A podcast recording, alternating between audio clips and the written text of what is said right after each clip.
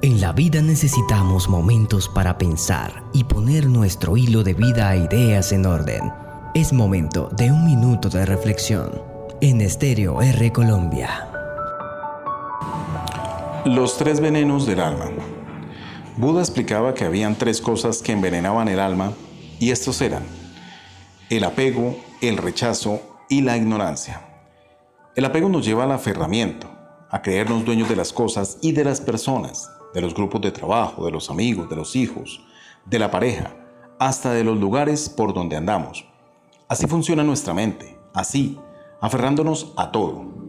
El apego genera celos, agresiones a los demás, por creer que nos van a quitar lo que creemos que es nuestro, porque en realidad nada nos pertenece, ni siquiera somos dueños de nuestro cuerpo porque hemos de dejarlo atrás en el momento de la muerte. El apego es fuente de sufrimiento, porque desoímos la gran primera noble verdad.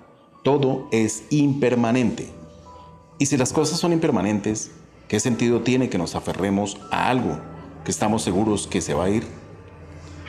El rechazo.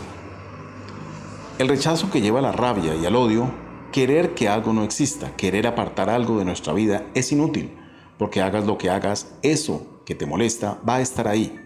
Tal vez nos moleste ese vecino, pero lejos de entrar en conflicto con esa persona, lo que debemos hacer es averiguar por qué te causa tanta molestia, qué cosas estás proyectando en él que son tuyas.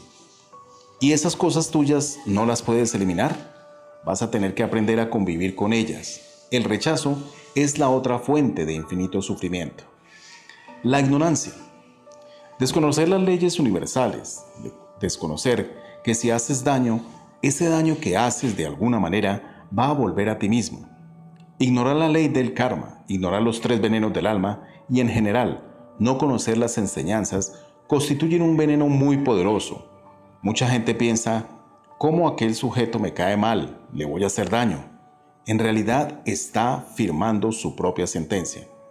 Ese daño que se hace lo va a recibir indefectiblemente.